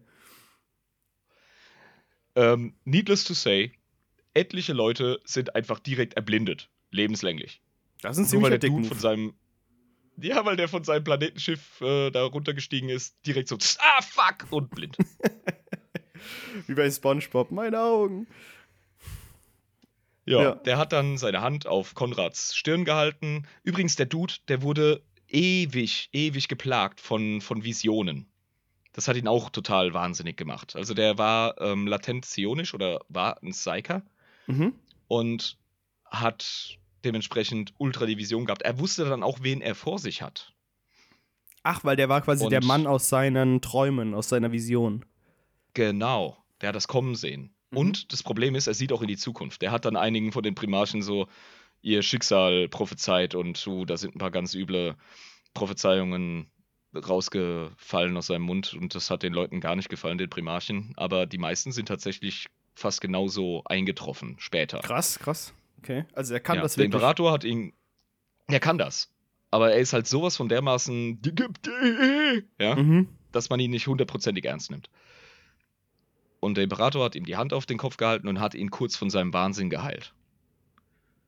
Der kann das. Und dann hat er, da hat er festgestellt, er ist nicht einfach der Night Haunter, er ist jemand anders, er ist Konrad Curse. Und dann wurde er mit seiner Identität vertraut gemacht. Und da haben wir jetzt den Primarchen. Sehr cool. Coole äh, Origin-Geschichte. Ähm, die auch einfach danach erklärt, warum er jetzt so ein, so ein vampiriger Edgelord ist. Der jetzt geworden ist. Ja, also seinen wahnsinnigen, moral-absolutistischen Spleen, den ist er nie losgeworden. Nicht wirklich. Ja, gut. Aber ich meine, äh, das ist vielleicht auch sinnvoll für, für das, was er jetzt tut. Und äh, wie geht es seinen, sorry, dass ich dir jetzt noch reingrätsche, aber wie geht es denn jetzt seinen, ähm, seinen Leuten unten drunter, also den Night Lords, das sind ja die Astartes, die unter ihm ähm, verweilen in seiner Legion. Wie werden die von ihm behandelt? Äh, recht gut. Also er ist, er ist ein Primarch, er kennt seinen Job und die Astartes sind ja nicht unbedingt so drauf, die teilen sein Schicksal noch nicht. Das kommt später, wie die Night Lords zu den Edge Lords werden. Okay. Alles klar. Moment, ich muss gerade noch hier von dem einen Wahnsinn, den wir gerade in der Warhammer 40k Lore berichtet haben, zum anderen Wahnsinn kommen, denn wir haben noch nicht mal 6 Uhr abends und ich mache mir jetzt das dritte Bier auf. Obacht. So. Ja, und das wäre Conrad Curse, das wäre der Night Haunter. Ein interessanter Geselle, muss ich sagen. Äh, er ist zwar natürlich sehr, sehr offensichtlich an äh, bestehenden Charakteren, ähm, die bereits im anderen grimdarken Universen existieren, angelehnt. Namentlich natürlich nicht in Universen, aber halt als Figuren wie Dracula. Aber eine, eine interessante Person mit einer sehr interessanten Vorgeschichte. Ich finde ihn tatsächlich recht einzigartig, aber das liegt an Over-the-Top-Shit von 40k einfach. Ja. Das ist aber, äh, das werd, werden wir wahrscheinlich bei 40k noch häufiger sehen, dass hier sehr viel Over-the-Top gearbeitet wird. So, oh, Junge, Junge. Jetzt kommen wir zu etwas. Ich habe schon gespickt. Hast du gerade aufgemacht oder was? Ich habe gerade, ne? Natürlich. Ich bin ein sehr, sehr äh, fleißiger Trinker und du musst mir auch jetzt nachziehen, weil ich bin jetzt bei Nummer 3, mein Freund. Ah, also gut, dann öffne ich Nummer 3 hier. Manchmal muss der Lehrer auch den, äh, manchmal muss der Schüler auch den Lehrer belehren, was solche wichtigen Sachen angeht. Das wird auf jeden Fall dein Aufgabenbereich. Ich mache so Sachen wie Recherche und Postpro und du kümmerst dich ums Bier. Sehr gut, das kriegen wir hin. Jeder in seinem eigenen Kompetenzbereich. ich habe schon gespickt gerade. Wir sind jetzt nämlich bei Nummer 9. Und das ja. ist auch Nomen est Omen. Ich musste den Mann noch nicht mal angucken, um mir vorzustellen, was das ist. Wir haben Sanguinis von den Blood Angels auf dem Planeten Baal. Das ist, ähm, um mal die englische Ausdrucksweise zu wählen, on the nose. Wir haben es hier mit einem blutigen Kerl zu tun. Ähm, und er hat Flügeln und ein Speer mit einem Schwert. Das hätte ich nicht erwartet. Ich habe jetzt gedacht, dass wir jetzt hier einen blutüberströmten Primarchen vorfinden, weil, ne, er heißt ja original fast Blut mit den Blood Angels. Sanguinius, ja. Ja, eben. Deswegen habe ich jetzt gedacht, dass er ein bisschen blutiger ist, aber er erscheint mir gar nicht so ein arg blutiger Kerl zu sein. An Sanguinius ist so ziemlich gar nichts blutig im eigentlichen ähm, zerfleischenden oder sonst wie gruseligen Sinne. Aber er ist eben Primarch der Blood Angels. Mhm. Er hat Und Augen auf der er, Rüstung. Ja, er ist äh, was Eigenes. Du siehst ja auch schon am Bild, der hat eine Mutation in Anführungszeichen oder ein Feature, wie ich sie gerne nenne, auch wenn es heretisch ist. Der Dude hat Flügel. Ja, er hat Engelsflügel, ich sehe es schon. Sieht aus wie ein, ja, so ein Pegasusflügel. Im, Im Grunde ist er so eine Art Erzengel Gabriel für den Imperator und für seine ganzen Primarchen und das Imperium der Menschheit. Wie krass es auch einfach ist, wie, wie, ähm, da kann man wieder sehen, wie, wie unfassbar krass der Imperator ist, dass der einfach aus seinen eigenen Hobbykellern einen Erzengel Gabriel schaffen kann. Ja. So, weißt du? ja, Mann. Den habe ich halt gebaut. habe ich halt Bock drauf gehabt, habe ich einen Erzengel Gabriel gemacht. Aber das Übel. ist ja genau das, was das Setting füttern muss später. Denn 40k, also 10.000 Jahre in der Zukunft von dem, was wir jetzt gerade besprechen, ist ein ausgesprochen mythologisches Setting. Okay, das heißt, wir sind da immer noch. Gut, wir haben es ja auch jetzt hier mit sehr sehr mittelalterlichem, oder was, soll, was heißt mittelalterlich? Also wir haben jetzt hier hauptsächlich Nahkampf drin, ne? Wir haben jetzt keine Primarchen, die groß mit fetten Guns da durch die Gegend laufen, sondern die haben alle irgendwie Schwerter oder Hämmer in der Hand oder so. Täusch dich nicht. Sie sind Champions, die in der Lage sind, im Nahkampf einfach nur richtig hart reinzuficken. Aber sie sind selbstverständlich absolute Maschinen, wenn sie eine Knarre in der Hand haben. Das heißt, sie sind nicht beschränkt auf das, was wir hier auf den Bildern, Bildern sehen macht irgendeiner von den Boys in der Crew mittlerweile den Eindruck auf dich, als wäre er irgendwie beschränkt? Nee, auf gar keinen Fall. Außer Rogel Dawn, der einfach äh, Gesichter nicht äh, deuten kann. Ja, aber. der, ist, der ist wie, äh, wie der Dude aus IT Crowd, der E-Mail schreibt, weil es brennt. ja. Feuer, Feuer. Feuer, Feuer. Wen es betrifft, Doppelpunkt. Feuer, Feuer. Genau. Ja. Also ja, ja die, sind, die sind alle krass, das ist richtig. Deswegen, genau. aber die werden, die werden halt immer sehr mittelalterlich heroisch dargestellt, so, so fan klassisch, klassisch Fantasy-mäßig. Wenig Sci-Fi, sondern die werden sehr klassisch Fantasy-mäßig dargestellt. Und das resoniert ja mit Menschen und mit uns als Publikum. Wir sind ja die Zielgruppe. Wir sollen Miniaturen kaufen, wir sollen die Lore feiern und am Ende einen Podcast machen, während wir uns die Lampen füllen. Also bitte. Stimmt. Da haben auf jeden Fall Games Workshop ganze Arbeit geleistet. Ja, also Hut ab. Ich schimpfe hin und wieder mal auf den Laden, aber hätten die ihren Job nicht gemacht und würden die nicht weitermachen, dann hätten wir jetzt auch einen anderen Zeitvertreib als diesen. Also, ne, wir ja. haben euch immer noch lieb. Und ich bin sehr froh so. darüber, dass wir diesen Zeitvertreib haben. Gut. Sanguinius, genau, Nummer Ja. 9. Ähm, wie ist das passiert? Wie kam der denn zu den Legionen? Der Sanguinius hat jetzt gerade seinen Planeten vereinigt. Also wieder sowas ähnliches wie unser Khan-Freund. Ja, genau. Wie, wie äh, Jagatai Khan. Genau. Und er ist ja auf dem Planeten Baal. Mhm. Und er hält gerade vor einem gigantischen Publikum so seine Masturbationsrede. Ja, so. Ich bin der "Ey, Geilste. Was geht?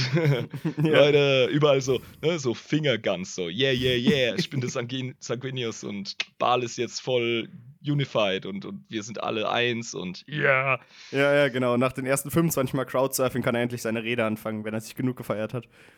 Alter, der muss nicht crowdsurfen, der hat Flügel. Was er tatsächlich macht, ist, er fliegt über die Menge und post einfach nur voll ab und boah, ey, Sanguinius und alle so, woo. Ja. Und die ganzen Frauen gehen noch 80 Mal mehr bewusstlos als bei jedem Elvis Presley-Konzert jemals. Um mal wirklich primitiv zu sein, die Ladies rutschen von ihren Stühlen, so bereit sind die. Ja. Das heißt, er ist gerade richtig on top of his world. So, er hat's geschafft. Ja. Und überall äh, Luftdruckhörner. Du, du, du. Ja, Ja, und alle ja. am Feiern. Konfetti. Perfekt. In der Menge steht ein Imperator. Irgendwie habe ich hier so ein Muster erkannt, was die ganzen Primarchen angeht. Der Imperator immer so, oh, mein Junge, ich bin so stolz auf dich, aber jetzt muss ich dir erstmal zeigen, wo dein Platz ist. Der geht immer erstmal schauen. Ja, ja.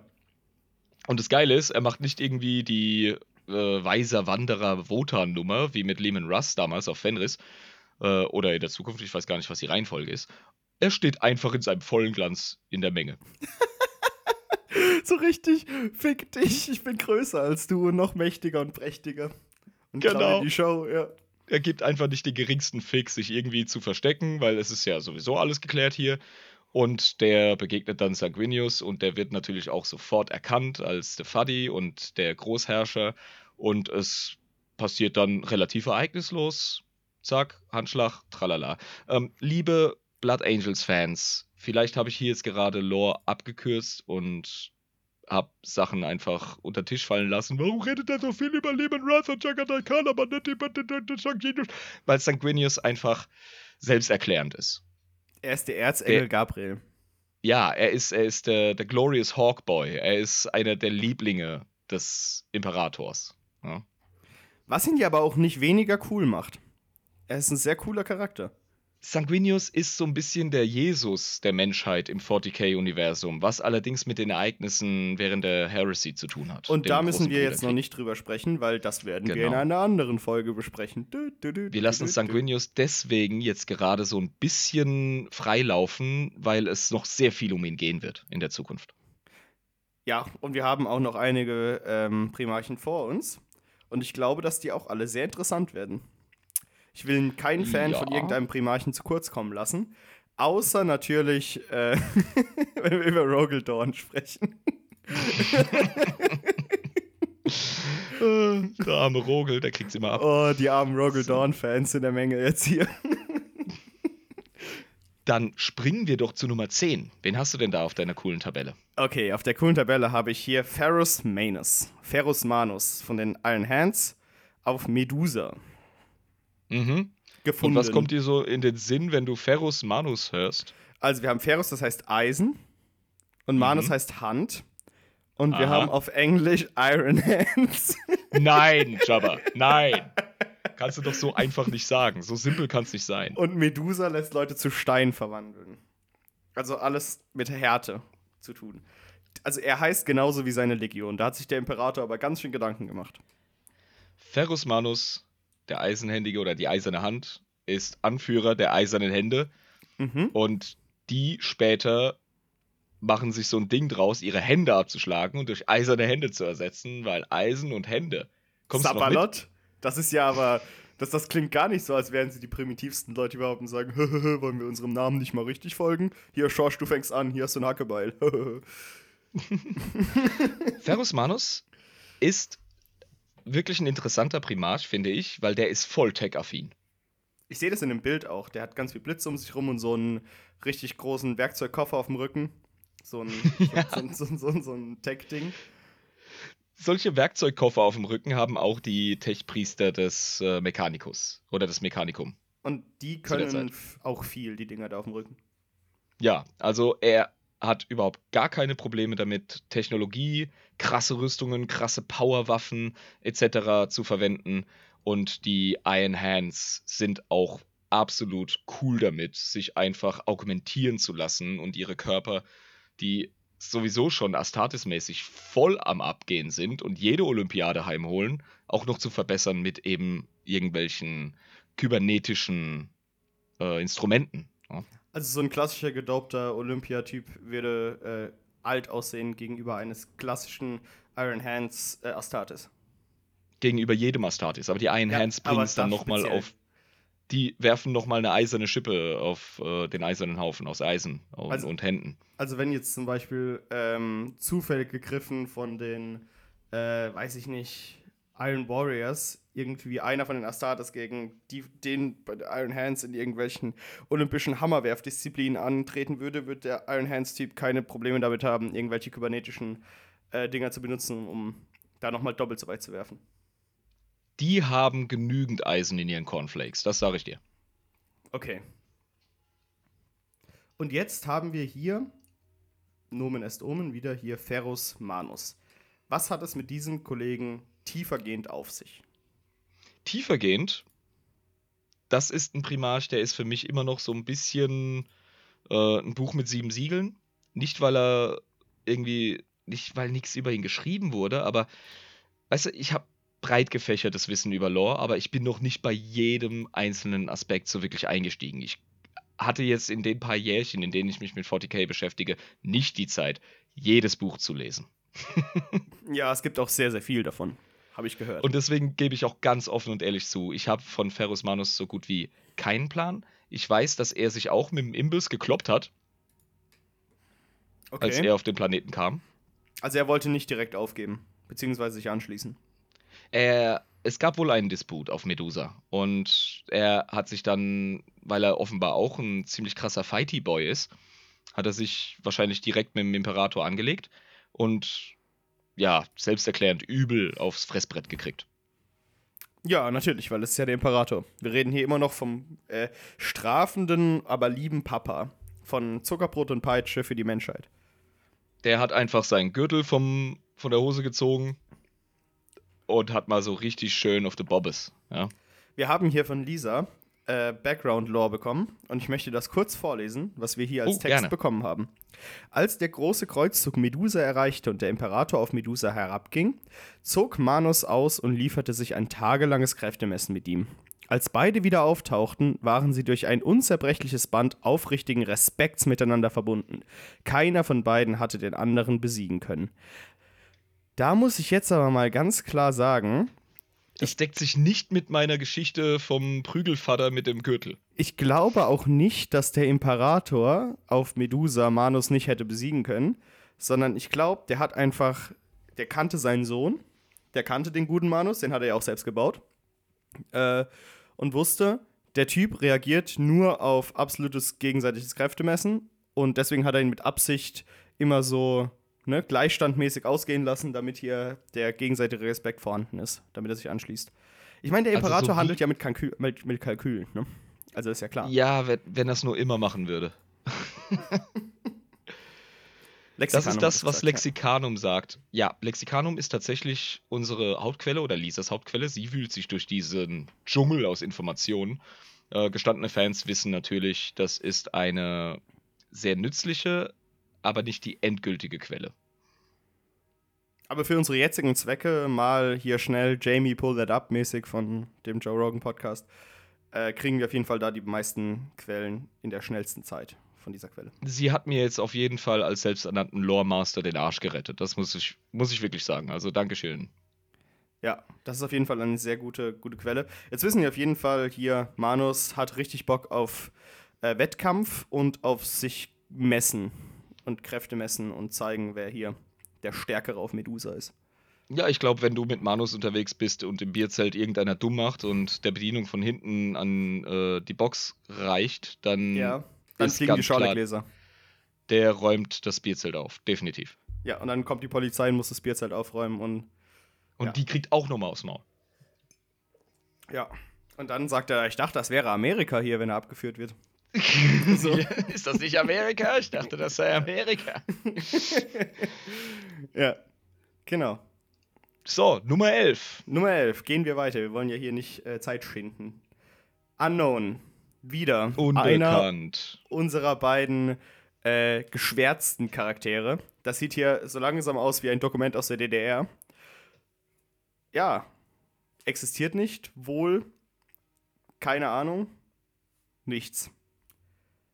Wissen wir Werden nicht. wir Das- nie rausfinden.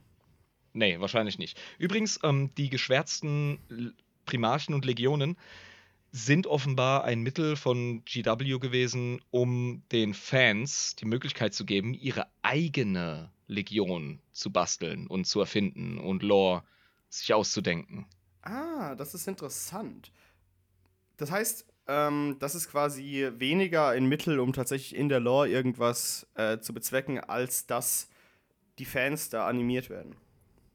Das ist eigentlich ganz cool. Ja, sicher. Aber innerhalb der Lore ist es natürlich ein probates Mittel, um zu zeigen, es läuft nicht immer alles nach Plan. Es läuft nicht immer alles glatt. ja, aber bis jetzt hat ja auch alles funktioniert, was der Imperator wollte. Bis jetzt, wo wir gerade diese zwei Folgen lang drüber gesprochen haben.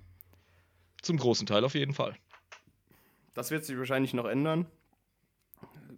Das hast du ja auch schon ein paar Mal angedeutet, dass es für einen Imperator nicht immer so glatt läuft und dass er nicht so dicke Plot-Arme hat, wie es jetzt gerade scheint, bei dem Wissensstand.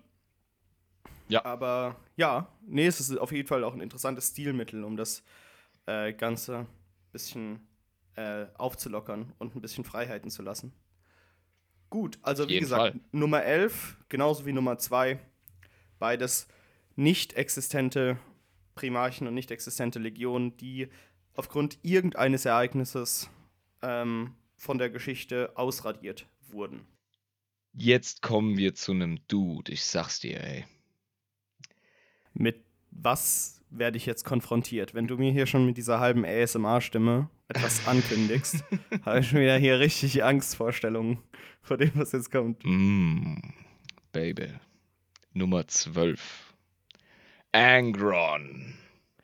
Von den World Eaters. World. Dum, dum, dum. Das, das klingt sehr over the top. World Eaters. Das klingt vor allem Angron. Ich meine, jetzt Dieser- lass den Namen mal auf dich wirken und sag mir, ohne irgendwas über ihn zu wissen, was ist so sein Style? Der Typ ist bissel, äh, wie soll ich denn sagen?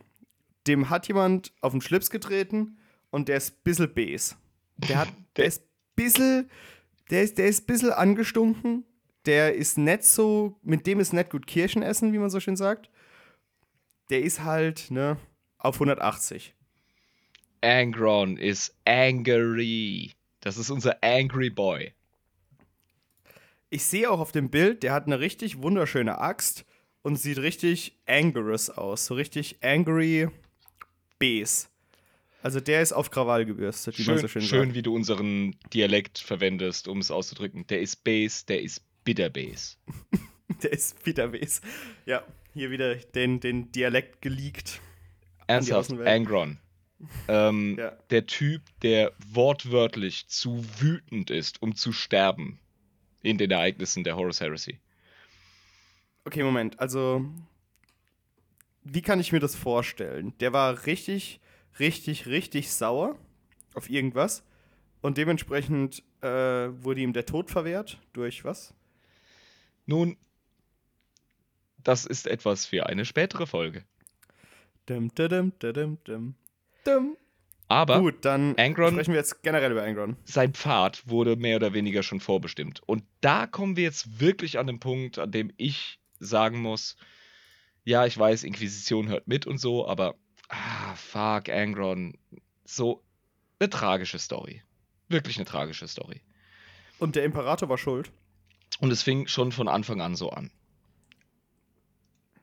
Also, der Angron, der wurde auf eine Welt katapultiert, die eine sehr, sehr klassizistische Welt war. Klassizistisch? Nee, klassistisch. Eine klassistische. Klassistisch, Nu- Nuceria. Ah, ja, auf diesen Versprecher stoße ich an. Moment. Ja. Ja, Moment, ich muss auch noch gerade hier ein neues aufmachen. Obacht. Hoffentlich hört man es. Ah. Oh, Fa- Fail. pass mal auf. Mir ist gerade original von diesem Bier oben dieser Nippel abgefallen, bevor ich es aufmachen konnte. Jetzt muss ich gucken, dass ich dem Daumen aufmache. Was vom Dosenbier oder was? Ja. Und ist auf? ich hier bestohlen. Ja, Moment, ich mache jetzt ein anderes auf. Ich muss mich da gleich noch reinfriemeln in die ganze Geschichte hier. Ah, Also Zischklack. wirklich. Ich hör's. Ja, jetzt, jetzt ist klack. Aber die haben mir gerade echt die, den Moment geklaut von Veltins. Diese absoluten Hunde. Wenn jemand von Veltins zuhört, ich mag euer Bier. Aber das müsst ihr besser machen, meine Freunde. Ich glaube, die würden sagen, das heißt Felddienst, du Huso. Ah, das ist mir doch egal. Verdammte Schalker. So, Also, Angron. Angry Boy. also, Angron. Und das vollkommen zu Recht. Der Dude wurde in seiner Son Goku-Kapsel auf einen Planeten geworfen, der wie gesagt sehr klassistisch ist. Bedeutet, es gab eine Herrscherklasse und eine gefickte Klasse. Ja. Und zwar wirklich heftig. Und die. also hier, hier war nichts mit sozialem Aufstieg auf dem Planeten. Also gar nichts. Nee, nee, also vertikaler Aufstieg in der Sozialhierarchie unheimlich schwierig. Ja. Und Mhm.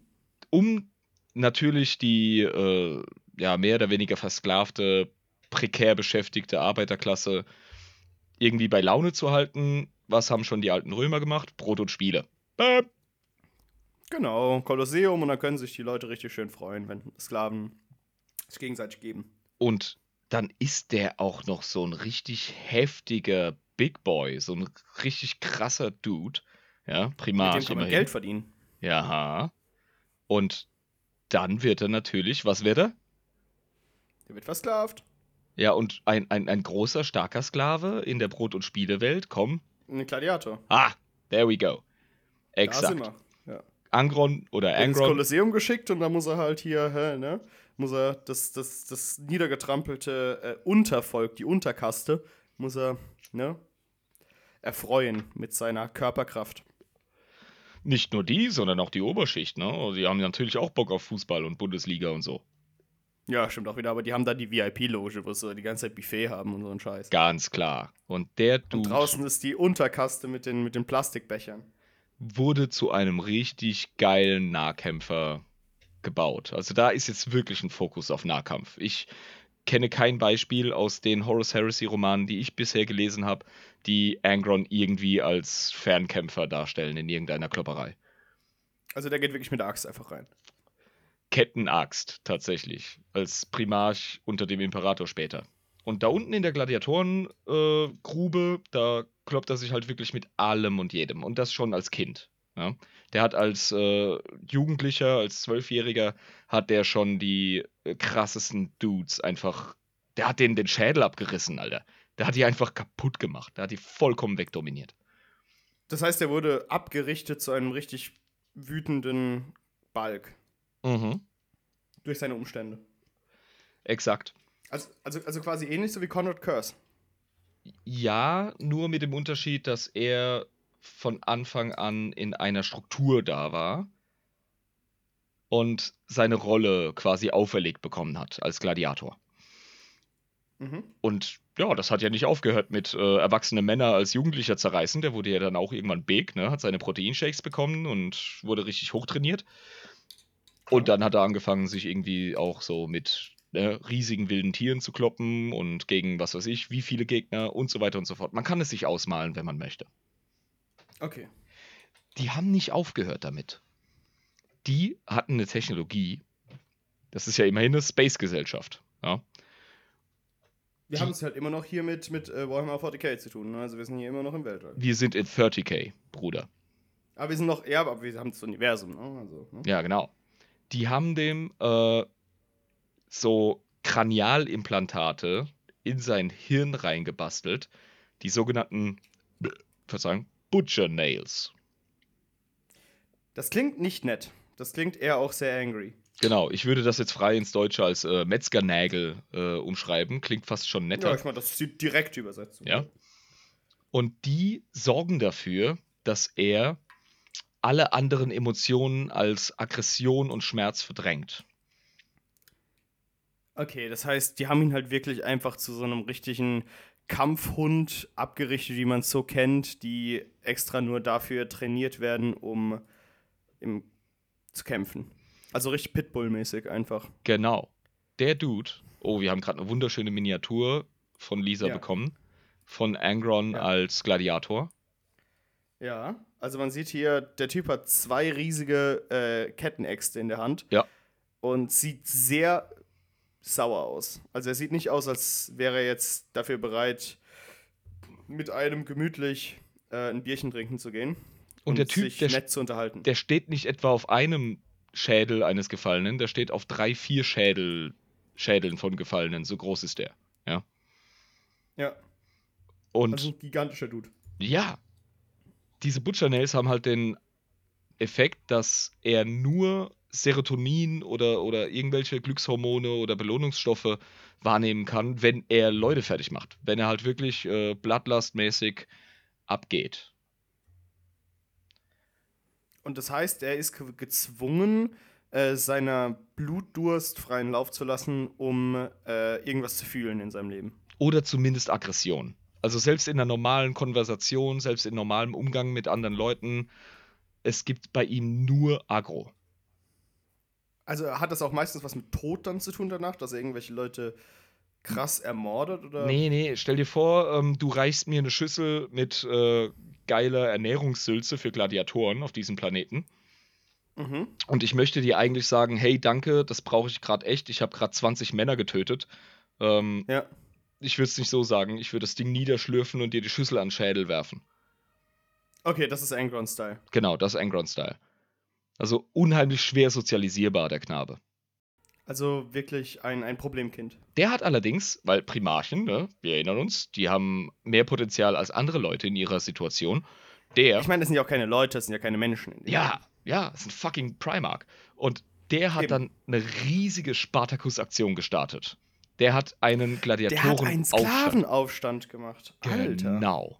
Der hat einen fetten Sklavenaufstand losgerissen und hat angefangen, die äh, herrschende Klasse mit dem einzigen Mittel zu bekämpfen, das er kennt, nämlich in die Fresse. Er hat quasi äh, das gemacht, was die französische Revolution war, bloß halt wieder auf Crack, Heroin, Speed, äh, Hasch, Methamphetamin, Mischdosis über den ganzen Planeten. Butcher Nails, Brudi. Ja, also übel. Ja, genau. Und diese, dieser Aufstand, der hatte tatsächlich auch Erfolg. Ähm, die Sache war noch nicht vom Tisch. Der hat es äh, gerade so auf den Höhepunkt gebracht. Es war gerade die fette Endschlacht. Ja, also stell's dir vor, wir schauen den Angron-Film, ja, die, die Space 40 oder 30k-Version von Spartacus. Und der ist jetzt Mhm. gerade dabei, so mit seinen Leuten richtig fett reinzuhauen und die Herrscherklasse in ihre Schranken zu weisen. Und dann macht's Ja. plupp. Wie schafft es eigentlich unser Imperator immer zu dem Moment zu kommen, wo gerade alle ihren persönlichen Sieg feiern, wo sie sagen, ich bin der Größte, ich bin der Größte, ich bin der Größte, und dann kommt plötzlich der Typ, der in dem ganzen Universum objektiv noch der eine bisschen größere ist. der holt dich nicht an deinem schwächsten Moment ab. So wie, ähm, keine Ahnung, Zeugen Jehovas bei der Armenspeisung. Der holt dich da ab, an dem Punkt, an dem du dein Potenzial erkennst. Und dann hat er Nutzen für dich. Da denkt man aber auch wieder, dass der Imperator echt mehr wissen muss, als wir eigentlich verstehen können, woher er das alles weiß. Der Typ Weil- ist der mächtigste Psyker der Menschheit. Ja, das heißt, der, der, der weiß genau, zu welchem Zeitpunkt er wohin gehen muss und zu welchem Zeitpunkt er welche Taktik anwenden muss, um welchen Primarchen auf seine Seite zu locken. Eben. Also versuchen wir es gar nicht, in den Geist und in das Wissen des Imperators einzutauchen. Das ist zu krass. kann das einfach. Das ist einfach zu krass. Und das äh, rechtfertigt übrigens holprig, holpriges Autorentum. Im schlimmsten Fall. Ja. Da So. kann man auch einfach mal ein paar Sachen anders schreiben, als sie eigentlich logisch wären. Fucking Angron, gerade dabei, ja, seine Leute zu befreien, fett in der Endschlacht und es macht plupp. Und er findet sich auf dem Flaggschiff des Imperators. Wieder. Also wurde hochteleportiert. Jupp. Cool. Und was ist dann passiert? Ist er ausgerastet? Er so, ey, was geht hier ab? Und bla, ich war gerade noch. Äh. Ich glaube, er war wütend. Ich kann mir vorstellen, dass Angron, also das ist jetzt nur eine Theorie von mir, ja, also das musst du jetzt nicht so abnehmen oder so, aber ich glaube, dass Angron, auch wenn du es nicht glauben magst, ein bisschen wütend war. Meinst du? ja, das Ja, könnte er, sein. er, könnte, er könnte zumindest leicht ungehalten sein. Ja, also, liebe Zuhörer, liebe 40k-Fans, korrigiert Es, uns, es, aber es, könnt, ja, es, es könnte sein, dass ihm eine Laus über die Leber gelaufen ist in der Situation. ich würde eher sagen, ihm hat gerade jemand heftig ins Müsli gekackt. Die Sache ist die, der hat erstmal sich tatsächlich von der krassen Präsenz des Imperators mehr oder weniger ansatzweise beruhigen lassen, dass überhaupt ein Dialog möglich ist. Und dann mag das wohl so abgelaufen sein, dass der Imbiss ihm gesteckt hat: hey, pass mal auf, hier, du bist mein Sohnemann. Es gibt noch andere wie dich. Hier, schau dir mal die Gang an. Wir erobern gerade die Galaxie und du bist was Besonderes. Und ich beherrsche den ganzen Krempel. Jetzt müssen wir nur noch andere Leute davon überzeugen, dass es so ist.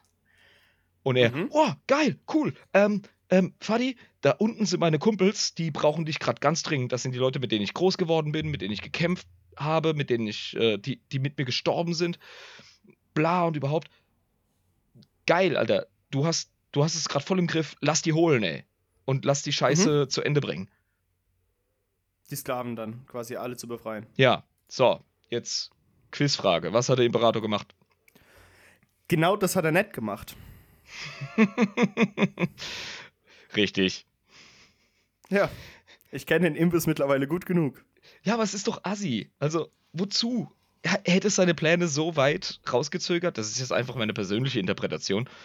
Nein, er sagt, äh, wir haben keine Zeit, wir machen jetzt hier Kreuzzug, bupp, äh, ne, zieh deinen Werkzeuggürtel an, wir gehen jetzt los. Und die ganzen anderen unten, die mit Angron groß geworden sind, die ganzen armen, äh, niedergetrampelten Wesen auf diesen extrem klassistischen äh, Planeten müssen jetzt weiter unter dem Joch leiden, weil sie es ohne den guten Angron nicht schaffen, die Revolution zu Ende zu bringen. Alles, was Angron wollte, ist, dass der Imperator, wenn auch nicht persönlich, vielleicht mit ein, zwei Custodies oder keine Ahnung, eine Handvoll Space Marines, da einfach runtergeht und die Scheiße beendet und, und seine Leute Mhm. befreit, verfickt nochmal. Ja, es wäre eigentlich auch gar nicht so schwer gewesen. Ja, eben. Und äh, Aber der Imbiss muss natürlich wieder der klassische Imbiss sein. Wir sagen, ja, aber es passt nicht genau in mein Drehbuch, gerade wie ich mir das vorgestellt habe. Also wird das nicht gemacht. ja, da sagt er, nö, kommt nicht gut.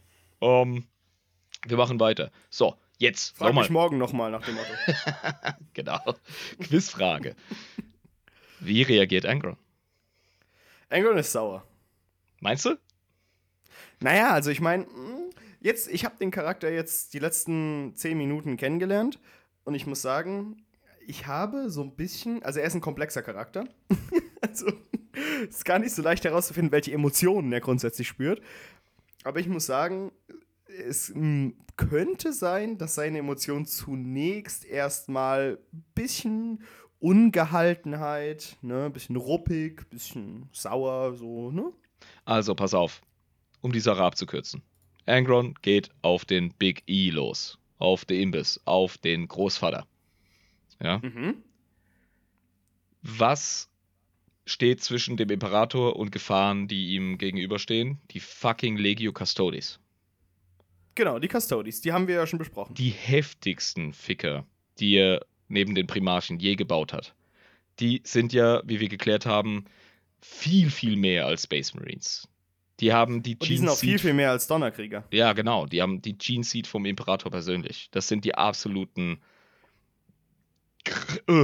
Ich habe Rülpse unterdrückt. Die absoluten Ultra-Killer und Leibgarde des Imperators. Die stellen sich dazwischen. Angron killt einen Custodes. Bam.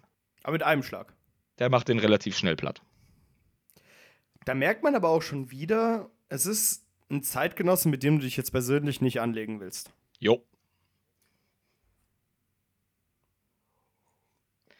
Da ist es aber auch eigentlich gar nicht so gut, dass er die ganze Zeit sauer ist. So. Die Situation bleibt jetzt mehr oder weniger unaufgelöst und es geht weiter zum Kreuzzug. Und niemand weiß, wie das ausgegangen ist.